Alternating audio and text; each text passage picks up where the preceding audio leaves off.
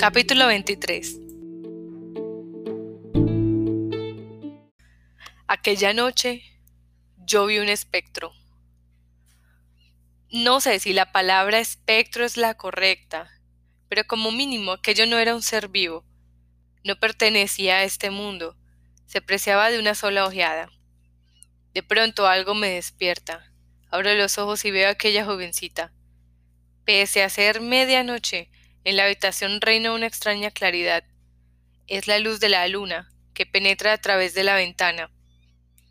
Antes de acostarme había corrido las cortinas, pero ahora están abiertas de par en par. La silueta de la niña se recorta limpiamente en el claro de luna, bañada por la luz de la blancura ósea. Debe de tener la mitad de edad que yo, unos quince o dieciséis años. Seguro que unos quince, decido. Hay una gran diferencia entre los quince y los dieciséis años. Es menuda y delicada, pero yergue la espalda y no ofrece una impresión de fragilidad. Tiene el pelo liso, hasta los hombros, y el flequillo le cae sobre la frente. Lleva un vaporoso vestido de color azul claro, ni largo ni corto. No lleva zapatos ni calcetines.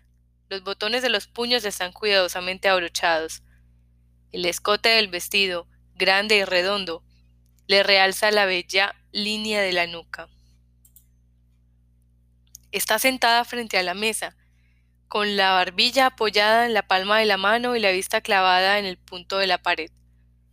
Está pensando en algo. Nada complicado al parecer. Más bien diría que se haya sumida en algún agradable recuerdo no muy lejano.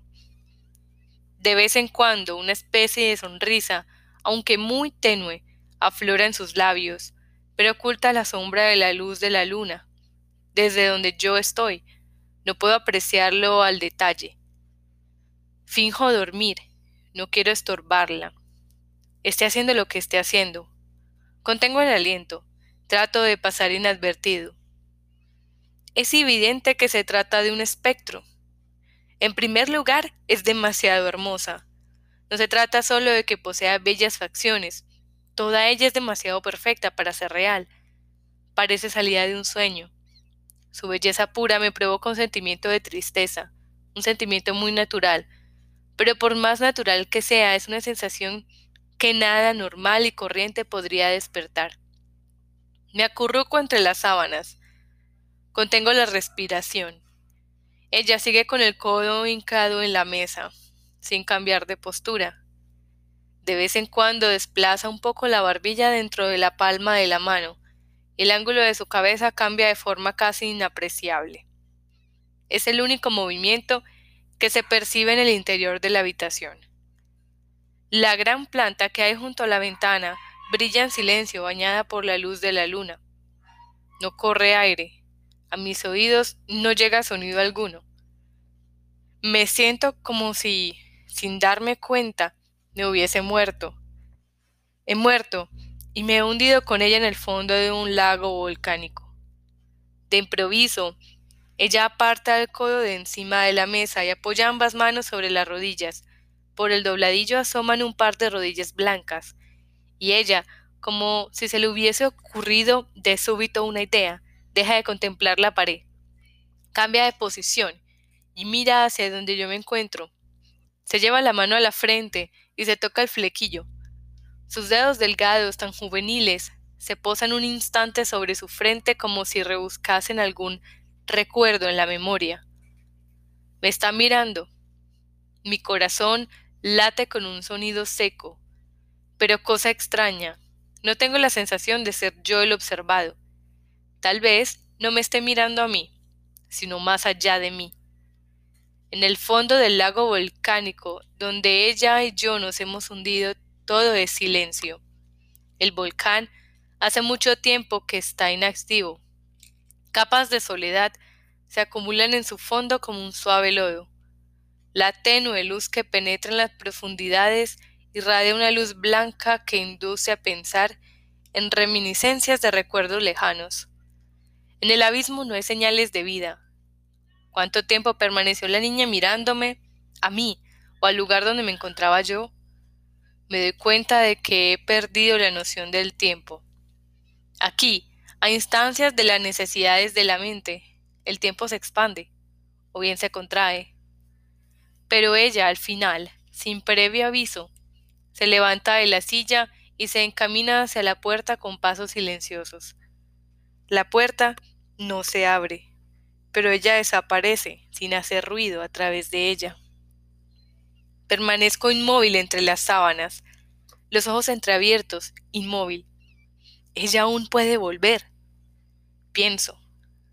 No, lo que yo quiero es que vuelva, pero por más que la espero no regresa. Levanto la cabeza y miro las agujas fosforescentes del despertador. Son las tres y veinticinco. Salgo de la cama y palpo la silla donde ha estado sentada. No queda rastro de calor. Miro encima de la mesa. No habrá dejado tras de sí, aunque solo sea un cabello. No encuentro nada. Me siento en la silla, me froto la mejilla con la palma de la mano y exhalo un largo suspiro. No puedo dormir. Dejo la habitación a oscuras y me escurro entre las sábanas, pero no logro conciliar el sueño. Comprendo que la enigmática niña ejerce un extraño poder de atracción sobre mí. Jamás había experimentado nada parecido. Tengo la sensación real de que algo que posee un poder salvaje ha brotado en mi corazón, ha echado raíces en él y ahora está creciendo con fuerza. Encerrado en la jaula de mi caja torácica, un corazón ardiente se dilata y se contrae desvinculado de mi voluntad. Vuelvo a encender la luz y sentado en la cama espero a que amanezca. No puedo leer, no puedo escuchar música, no puedo hacer nada. Lo único que puedo hacer es quedarme así, guardando a que llegue la mañana. Una vez que el cielo una vez que el cielo se ha teñido de una tonalidad lechosa, logro finalmente dormir un poco. Por lo visto, he llorado en sueños. Al despertarme, la almohada estaba mojada y fría, pero no sé por qué razón he vertido esas lágrimas. A las nueve pasadas llega Oshima acompañado del ronroneo del motor de su Roadstar, y juntos hacemos los preparativos para abrir la biblioteca. Al terminar, le preparo un café. Él me enseña cómo debo hacerlo. Se muele el grano en un molinillo, se calienta el agua en una cafetera especial, de pitón, muy estrecho. Se deja reposar unos instantes y a continuación se va vertiendo el agua muy despacio a través de un filtro. Al café recién hecho, Oshima le echa un poco de azúcar, apenas una pizca, casi como de muestra, y ni una gota de crema de leche. ¿Es la mejor manera de tomar el café? Me explica. Yo me bebo un té Earl Grey. Oshima lleva una camisa brillante de color marrón de manga corta y unos pantalones de lino blanco. Se limpia los cristales de las gafas con un pañuelo novísimo, que se saca del bolsillo y vuelve a mirarme. Tienes cara de sueño, me dice. He de pedirte un favor, le digo. Lo que sea. Quiero escuchar Kafka en la orilla del mar. ¿Hay manera de conseguir el disco? ¿No te va bien el CD? A ser posible, preferiría el disco antiguo. Es que quiero oírlo tal como sonaba entonces. Claro que también necesitaré un tocadiscos. Oshima reflexionó unos instantes apoyando los dedos sobre las sienes. Pues, ahora que lo dices, creo que hay uno en el trastero, aunque no estoy muy seguro de que funcione. El trastero es un pequeño cuarto que da al aparcamiento con una única ventana, que en realidad es un tragaluz alto. En el trasero se acumulan, sin orden ni concierto, objetos de diversas épocas, que por una u otra razón han caído en desuso. Muebles, vajillas, revistas, ropa, cuadros. Tal vez haya algún objeto que posea cierto valor, pero los otros, la mayor parte de ellos, en realidad, no valen nada. Un día, alguien tendría que arreglar un poco todo eso, pero no hay nadie que tenga el valor necesario para hacerlo, dice Oshima, con voz sombría. En esta habitación, donde el tiempo se ha detenido, encontramos un viejo equipo de música Sansoy. Es un aparato de fabricación muy buena, pero deben de haber transcurrido unos 25 años desde que salió al mercado este modelo. Una fina capa de polvo blanco cubre el aparato. Hay un auriculares, amplificador, plato giratorio y altavoces. Junto con el aparato encontramos una vieja colección de LP. Los Beatles, los Rolling Stones, los Beach Boys, Simon y Garfunkel, Stevie Wonder. Todo música de los 60. Habrá unos 30 discos. Los saco de la funda. Al parecer los cuidaron bien. No están rayados. Tampoco están cubiertos de lodo. En el trasteo también se ve una guitarra. Como mínimo tiene todas las cuerdas. También hay una pila de revistas antiguas cuyo título no había oído nunca, y también una vieja raqueta. Todo esto parecen las ruinas de un pasado reciente. Los discos, la guitarra y la raqueta debían de permanecer al novio de la señora Saeki, comenta Oshima. Tal como te dije, él vivía en este edificio. Por lo visto dejaron todas sus pertenencias aquí. Claro que el estéreo es de una época más reciente. Llevamos el equipo y la colección de discos a la habitación. Le quitamos el polvo, lo enchufamos, conectamos el plato al amplificador, apretamos el interruptor. Se enciende la luz verde del piloto del amplificador y el plato empieza a girar suavemente. El estroboscopio, que marca las revoluciones también vacila unos instantes, pero pronto, como si hubiera tomado una determinación, se queda fijo. Después de comprobar que la aguja está bien, más o menos, buen estado, pongo sobre el plato un disco de vinilo rojo de Sgt. Pepper's Lonely Heart Club Band. Por los altavoces suena la familiar entrada de guitarra. El sonido es mucho más límpido de lo que esperaba. Nuestro país tendrá muchos problemas, pero al menos en lo que se refiere a tecnología, merece respeto, dijo Oshima admirado. Pensar que suena tan bien un aparato que lleva tanto tiempo fuera de uso. Escuchamos Sgt. Pepper's Lonely Heart Club's Band. Es tan diferente al Sgt. Pepper's que había escuchado en el disco compacto que diría que es otra música. Bueno, ya tenemos aparato reproductor. Ahora nos falta el single de Kafka en la orilla del mar. Y creo que nos va a ser difícil encontrarlo. Hoy en día es una especie de reliquia. Le preguntaré a mi madre, quizá ella lo tenga. Y si ella no lo tiene, quizá conozca a alguien que sí lo tenga. Asiento. Y Oshima, con el dedo índice levantado como un maestro que llama la atención a un alumno, me dice Solo que, y creo que ya te lo he advertido antes, no quiero que pongas bajo ningún concepto este disco cuando se encuentre aquí la señora Saeki. ¿Te ha quedado claro? Asiento. Esto es como Casablanca, dice Oshima, y tararea los primeros compases de As Time Goes By. Esta no la toques. Oye, Oshima, ¿Puedo hacerte una pregunta? Me decido a preguntarle. ¿Hay alguna niña de unos 15 años que venga por aquí a menudo? ¿Por aquí te refieres a la biblioteca? Asiento. Oshima ladea ligeramente la cabeza y reflexiona sobre ello. Que yo sepa, por aquí no hay ninguna niña de unos 15 años, responde, y me clava una mirada como si estuviera atisbando hacia el interior de una habitación a través de la ventana. ¿Por qué me preguntas una cosa tan rara? Es que me ha parecido verla últimamente. Digo, ¿últimamente? ¿Cuándo? Anoche. Anoche viste por aquí una niña de unos 15 años. Sí. ¿Y cómo era? Me ruborizo un poco. Pues era una niña normal, con el pelo hasta los hombros, llevaba un vestido azul. ¿Era bonita? Asiento. Tal vez fuera una fantasía erótica, dice Oshima sonriendo.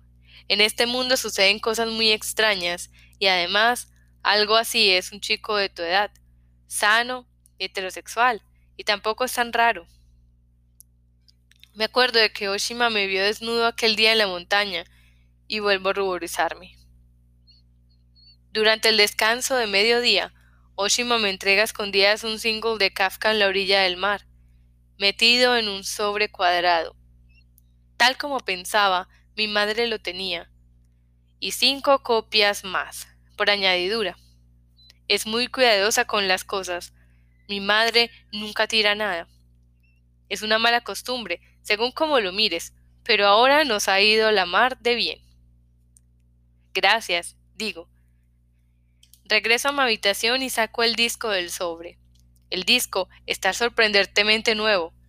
Es muy posible que lo hubieran guardado en algún sitio sin escucharlo ni una sola vez. Primero, miro la fotografía de la funda. Es una fotografía de la señora Saeki a los 19 años. Está sentada ante el piano del estudio de grabación, mirando hacia la cámara. Tiene el codo hinchado en el atril, el mentón apoyado en la mano la cabeza ligeramente ladeada y esboza una sonrisa algo tímida pero natural. Los labios cerrados se extienden hacia los lados con agradable expresión, y en las comisuras se dibujan unas finas arrugas llenas de encanto. No parece maquillada. Lleva el flequillo sujeto con un pasador de plástico para que no le caiga sobre la frente. A través del pelo le asoma un poco la oreja derecha, Lleva un vestido suelto, cortito, de color azul claro. En la muñeca izquierda luce un fino brazalete de plata, el único adorno. Tiene los bonitos pies desnudos. Junto a las patas de la banqueta, un par de ligeras sandalias. Parece el símbolo de algo, lo que simboliza probablemente sea cierto lugar, cierto momento o cierta manera de ser. Parece un hada surgida de un feliz encuentro casual, pensamientos llenos de ingenuidad e inocencia que jamás serán defraudados, flotan a su alrededor como las esporas en primavera. En la fotografía, el tiempo se ha detenido en un punto, 1969, mucho antes de nacer yo. Claro, que yo ya sabía desde el principio que la jovencita que me visitó anoche era la señora Saeki, no me cabía la menor duda. Solo quería asegurarme. La joven Saeki, de 19 años, tiene unas facciones un poco más adultas, los contornos del rostro, hilando muy fino. Tal vez sean más definidos. Tal vez haya desaparecido aquella ligera sensación de desvalimiento que ofrecía a los 15 años, pero en líneas generales es casi idéntica a los 15 y los 19. La sonrisa de la fotografía es la misma que vi anoche en labios de la niña. También la manera de apoyar la barbilla en la mano y la manera de ladear la cabeza son idénticas. Y tanto sus facciones como la atmósfera que la envuelve son cosa natural donde las haya, casi idénticas a las de la señora Saeki del presente. En la señora Saeki actual puedo descubrir la expresión y los gestos de cuando tenía 15 y 19 años. Sigue poseyendo aquella correcta fisonomía y aquella magia desvinculada de la realidad.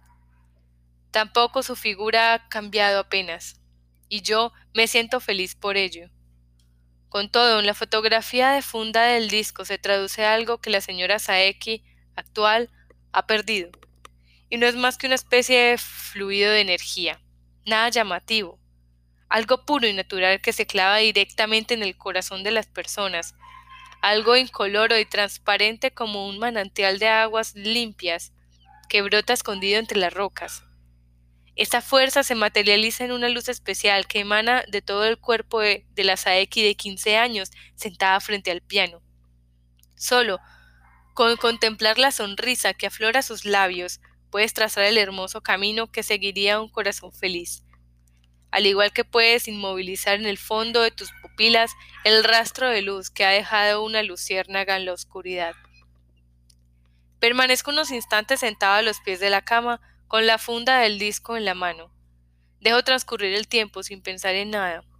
Abro los ojos, me acerco a la ventana, lleno los pulmones de aire fresco. El viento huele a mar. Es un viento que atraviesa el bosque de pinos. La que vi anoche es la habitación, es, sin ningún género de dudas, la señora Saeki cuando tenía 15 años. La señora Saeki, real, está viva, por supuesto. Es una mujer de más de 50 años que lleva una vida real en un mundo real. Ahora debe estar trabajando frente a su mesa en una habitación del primer piso.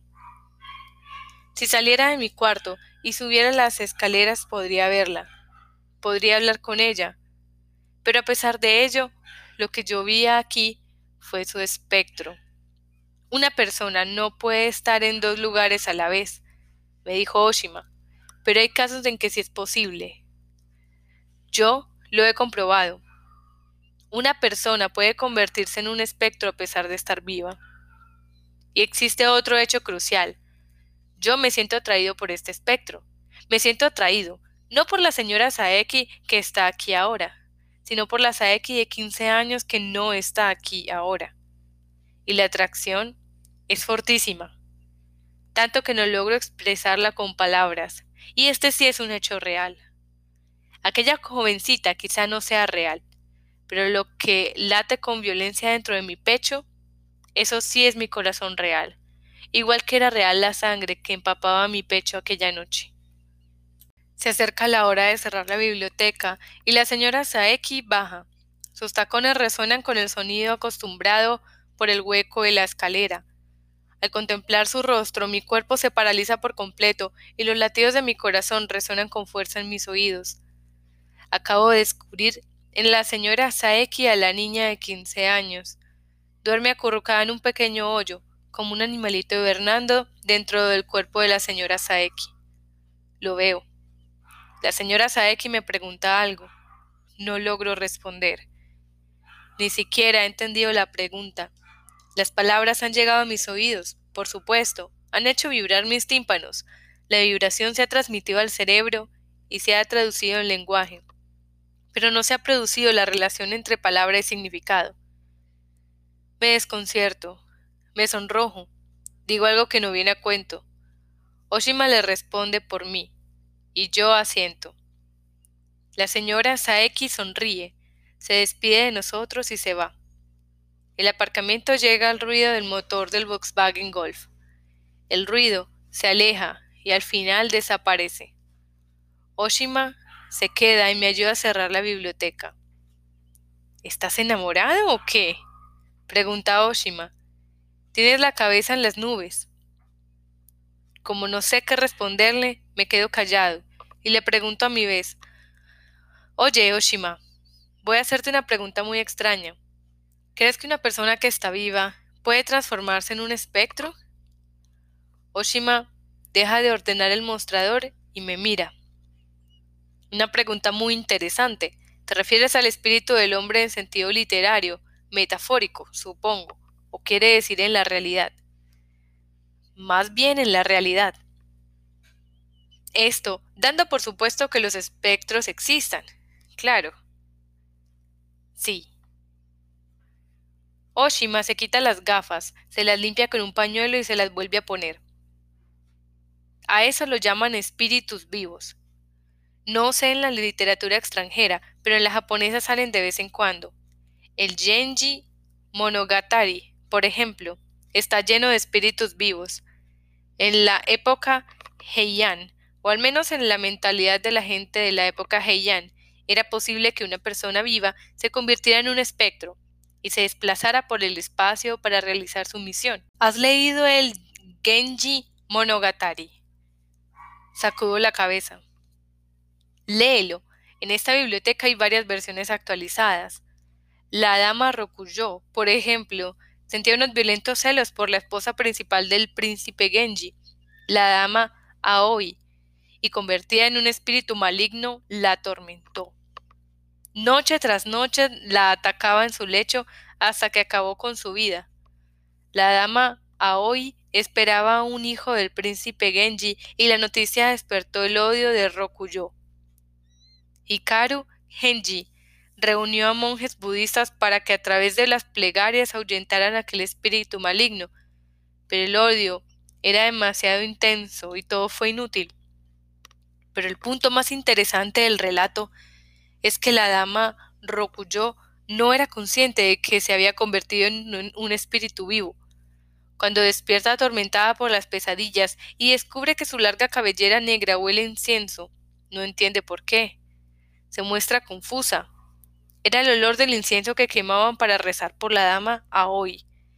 Ella, sin saberlo, se había desplazado por el espacio, se había sumergido hasta los más profundos estratos de la conciencia y había viajado una y otra vez hasta el lecho de Aoi. Este es uno de los episodios más siniestros y emocionantes de Genji Monogatari. Cuando Rokuyo se entera de lo que ha hecho sin saberlo, se siente horrorizada ante la monstruosidad de su pecado, se corta la cabellera y entra en un convento. El mundo fantástico son las tinieblas que hay en el interior de nuestra mente. Antes de que en el siglo XIX Freud y Jung arrojaran luz sobre todo esto con sus análisis subconsciente, la correlación entre ambas tinieblas era para la mayoría de las personas un hecho tan obvio que no valía la pena pararse a reflexionar sobre él. Ni siquiera era una metáfora. Y si nos remitimos a épocas anteriores, ni siquiera era una correlación. Hasta que Edison inventó la luz eléctrica, la mayor parte del mundo vivía literalmente envuelto en unas tinieblas tan negras como la laca. No existía frontera alguna entre las tinieblas físicas del exterior y las tinieblas interiores del alma. Ambas se entremezclaban, más aún se confundían en una. De esta manera, Yoshima aprieta la palma de una mano contra la otra.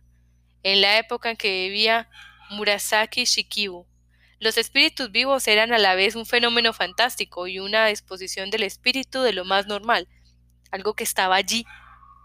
Pensar en esas dos clases de oscuridad como algo separado era algo que probablemente no se pudiera hacer la gente de aquella época.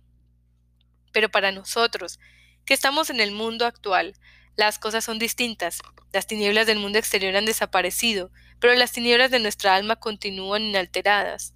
Una gran parte de lo que llamamos yo o conciencia permanece oculta en el reino de las tinieblas como un iceberg. Esta disociación, en algunos casos, crea en nosotros confusión y grandes contradicciones. Alrededor de tu cabaña hay una oscuridad casi total. Sí, exacto. Allí todavía hay auténticas tinieblas. A veces voy allí solo para verlas, dice Oshima, la gente se convierte en, espíritus vivos impulsadas solo por sentimientos negativos. Pregunto.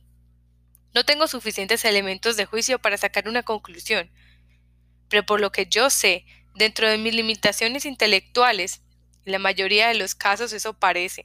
Las pasiones que tienen los hombres son por lo general individuales y negativas, y los espíritus vivos surgen espontáneamente de las pasiones. Por desgracia, no hay una sola persona que se haya convertido en un espíritu vivo en aras de la consecución de la paz entre los hombres o del triunfo de la lógica. ¿Y por amor? Oshima se sienta en un sillón y reflexiona. Es una pregunta difícil, no sabría responderte. Lo único que puedo asegurarte es que no conozco ni un solo caso concreto. En Cuentos de una lluvia de la luna hay una historia llamada la promesa del crisantemo. ¿Lo has, oído? No. Los cuentos de la lluvia y de la luna fueron escritos por Ueda Akinari a finales de la época Edo, pero la obra se sitúa en el periodo Sengoku. En este sentido, Ueda Akinari era un autor de tendencias algo nostálgicas, románticas. Dos guerreros se hacen amigos y juran ser hermanos de por vida. Entre samuráis, este juramento era muy importante. Hacer esta promesa equivalía a poner la vida en manos del otro, a entregarla gustosamente por el otro, por el otro de ser necesario. Eso significaba. Los dos viven en regiones muy alejadas y sirven a dos señores diferentes. Cuando el crisantemo está en flor, iré a visitarte, le anuncia uno al otro. Te espero, responde el otro. Sin embargo, el samurái que tenía que ir a visitar a su amigo se ve envuelto en problemas en su señorío y es arrestado. No puede salir. Tampoco le está permitido escribir una carta. Pronto acaba el verano. Avanza el otoño y llega la estación en que florecen los crisantenos. El samurái no puede cumplir la promesa que le ha hecho a su amigo. Para un samurái una promesa tiene una importancia capital. La fidelidad tiene más valor que la propia vida. El samurái se suicida abriéndose el vientre y el espíritu. Recorre una larga distancia para reunirse con su amigo. Ambos, ante las flores del crisanteno, hablan hasta la saciedad, y luego el espíritu desaparece de la faz de la tierra. Es una historia preciosa. Pero para convertirse en espíritu, el samurái tuvo que morir. Cierto, dice Oshima, Parece ser que las personas no se convierten en espíritus vivos por sentimientos como la fidelidad, el amor o la amistad. Para ello tienen que morir primero, quitarse la vida y convertirse en fantasmas, para pasar a ser un espíritu de estado vivo. Por lo que sé, siempre es necesario el mal. Reflexiono sobre ello.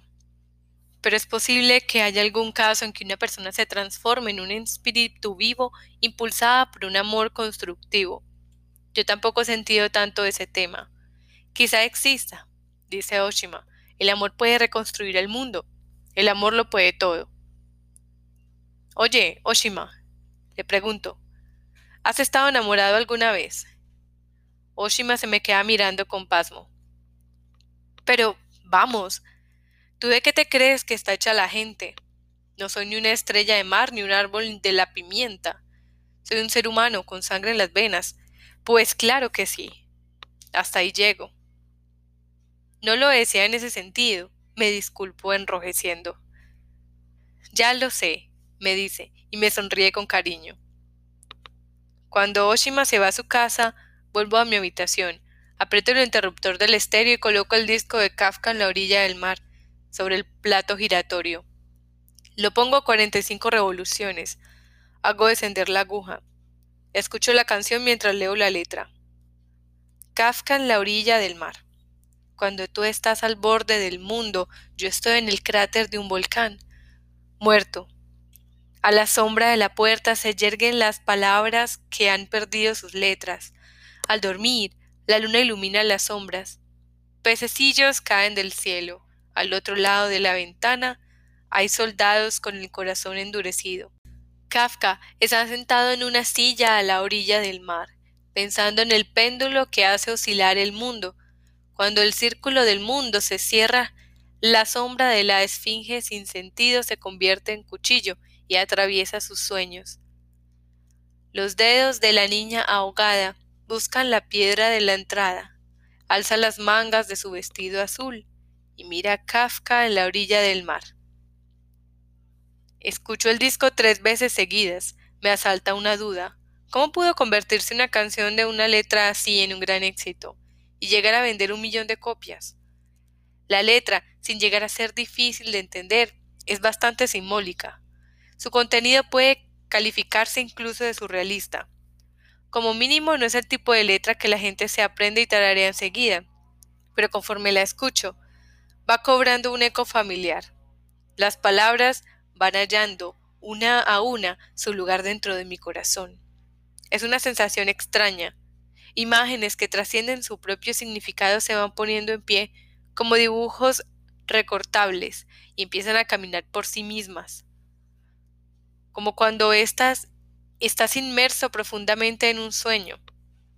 Ante todo, la melodía es maravillosa, una música hermosa, carente de artificios, pero a la vez nada convencional, y la voz de la señora Saeki se sume en ella con naturalidad.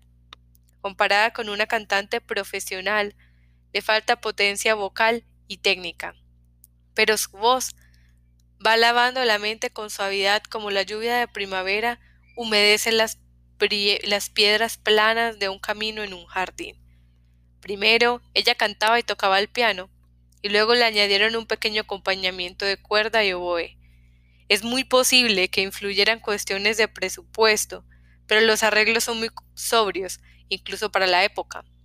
Sin embargo, esta falta de artificiosidad consigue un efecto muy natural. Luego, en el estribillo, aparecen dos acordeones muy extraños. El resto de los acordes son normales y corrientes, sin particularidad alguna. Solo estos dos son inesperados y distintos. No son de los que, al poco de escuchar la melodía, ya sabes cómo están hechos.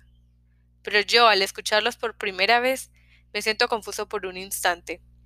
Exagerando un poco, diría que me siento traicionado. La heterogeneidad inesperada de aquellos sonidos me agita, me provoca desazón, como cuando se filtra de un modo inesperado una corriente de aire frío por una rendija. Pero el estribillo acaba, vuelve la hermosa melodía, y yo me siento transportado de nuevo a un mundo de armonía y de intimidad. La corriente de aire deja de soplar. Finalmente la letra acaba. El piano teclea la nota final. Las cuerdas desgranan los últimos acordes y el oboe concluye la canción dejando una ligera reverberación en el aire. Conforme la escucho, voy entendiendo, más o menos, por qué esa canción gustó a tanta gente, porque era la combinación franca y dulce de un corazón desinteresado, y a la vez lleno de talento natural, una combinación tan acertada que casi podía calificarse de milagrosa una tímida jovencita de 19 años de una ciudad de provincias, escribe un poema pensando en su novio que está muy lejos. Se sienta en el piano, le pone música y la canta sin presunción alguna. Ella ha compuesto la música para sí misma, no para que la escuchen los demás, para caldear, aunque solo sea un poco su corazón. Y esta inocencia va asestando los corazones golpes silenciosos pero certeros. Me preparo para una cena sencilla con lo que encuentro en la nevera. Luego vuelvo a poner el disco de Kafka en la orilla del mar en el plato. Sentado en la silla, cierro los ojos y me represento la imagen de la señora Saeki, cuando tenía 19 años, en el estudio de grabación, tocando el piano y cantando la canción. Pienso en los dulces sentimientos que debían de embargarla, y cómo estos se vieron interrumpidos de modo inesperado por una violencia gratuita. La canción acaba, la aguja asciende y el brazo vuelve a su sitio. La señora Saeki debió de escribir la letra de la canción en este cuarto. A medida que voy escuchando el disco una y otra vez, me convenzo de ello, y Kafka en la orilla del mar es el muchacho que está retratado en la pintura al óleo que está colgada a la pared. Me siento en la silla, hinco el codo sobre la mesa tal como lo hizo ella anoche, y desde el mismo ángulo me pongo a observar. Ante mis ojos está el cuadro, no hay duda. La señora Saeki escribió la letra de Kafka en la orilla del mar, en esta habitación, mirando el cuadro y pensando en el muchacho, posiblemente a altas horas de la noche, cuando las tinieblas son más profundas. Me planto ante el cuadro, lo contemplo desde muy cerca. El muchacho mira a lo lejos. Sus ojos rebosan de una misteriosa profundidad. En un punto del cielo que él contempla, flotan algunas nubes de contornos definidos. Según como lo mires, la nube más grande recuerda a una esfinge acurrucada. Esfinge. Rebusco en mi memoria. ¿No era la esfinge el enemigo de Edipo que Edipo derrotó? Edipo resolvió el enigma de la esfinge le había planteado. Cuando ella comprendió que había perdido, se suicidó arrojándose por un barranco. Y Edipo consiguió de esta forma el trono de Tebas y se casó con su propia madre. Con respecto al nombre de Kafka, deduzco que la señora Saeki debió de relacionar el aura de enigmática soledad que envuelve al muchacho del cuadro con el mundo kafkiano, por eso lo llamó Kafka en la orilla del mar. Un alma solitaria errando en la orilla donde rompen las olas del absurdo. Quizá ello explique el título de la canción. Y no solo el nombre de Kafka y lo de la Esfinge. Voy descubriendo otras coincidencias entre la situación en la que yo me encuentro y algunos de los versos de la canción. El trozo que dice Pececillos caen del cielo puede aplicarse tal cual a la lluvia de sardinas y caballas sobre el barrio comercial del distrito de Nakano, y el trozo que dice la sombra se convierte en cuchillo y atraviesa tus sueños. Puede referirse al asesinato de mi padre a cuchilladas. Anoto la letra de la canción, línea a línea, en un cuaderno, y la releo una vez tras otra. Subrayo con lápiz los trozos que me llaman la atención, pero es demasiado críptica y acabo sintiéndome completamente desconcertado. A la sombra de la puerta se yerguen las palabras que han perdido sus letras. Al otro lado de la ventana hay soldados con el corazón endurecido. Los dedos de la niña ahogada buscan la piedra de la entrada. ¿Qué significado pueden tener esas líneas? ¿O no se trata más que de una simple coincidencia con vistos de ser algo más? Me acerco a la ventana y contemplo el jardín. Una tenue oscuridad empieza a caer sobre el exterior. Me siento en un sofá de la sala de lectura y abro la versión actualizada que hizo Tanizaki del Genji Monogatari. A las diez me meto en la cama, apago la luz de la lamparilla, cierro los ojos. Y espero que la señora Saeki, la de quince años, regrese a la habitación.